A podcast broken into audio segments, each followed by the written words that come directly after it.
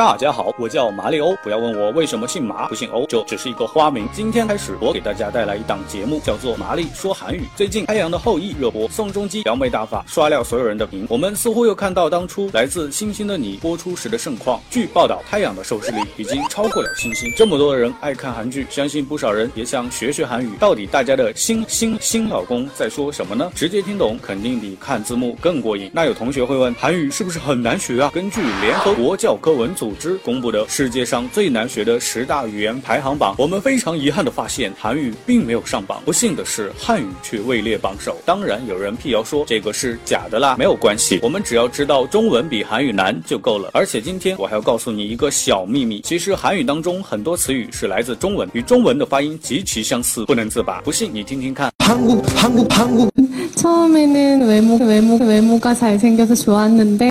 단순한편두통편두통이에요편두통편두통没错，他们说的就是韩国外貌偏头痛，是不是很像？聪明如你，一定早已看穿。其实远不止这些，准备好你的耳朵，我要开始说韩语了。